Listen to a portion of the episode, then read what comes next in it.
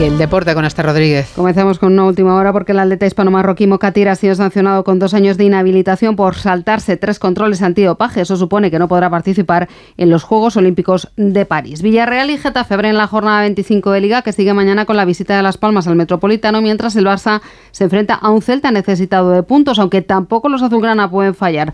Xavi se ha referido a este asunto y a la posible llegada de Mbappé al Real Madrid. Alfredo Martínez.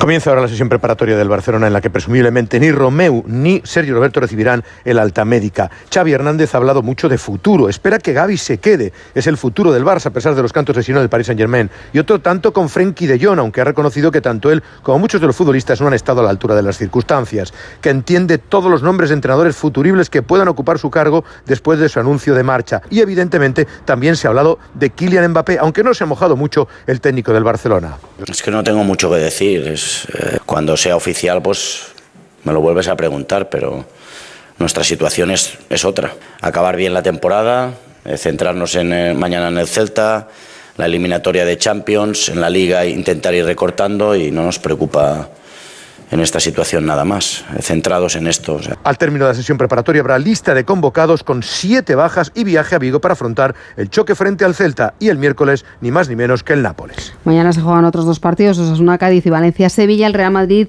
desde el liderato visita el Rayo el domingo. En Málaga se completan los cuartos de final de la Copa del Rey de Baloncesto a partir de las 6 Barça Manresa desde las 9 Unicaja Tenerife. Carlos Alcaraz disputa esta noche los cuartos de final del torneo de Buenos Aires. Hugo González afronta esta tarde la final de los 200 espalda del Mundial de Doha y el belga Maximan Gilles se lleva la victoria en la única etapa de la Vuelta a Andalucía, una crono en Alcaudete al suspenderse las otras cuatro etapas a consecuencia de las protestas de los agricultores. Les contamos más noticias en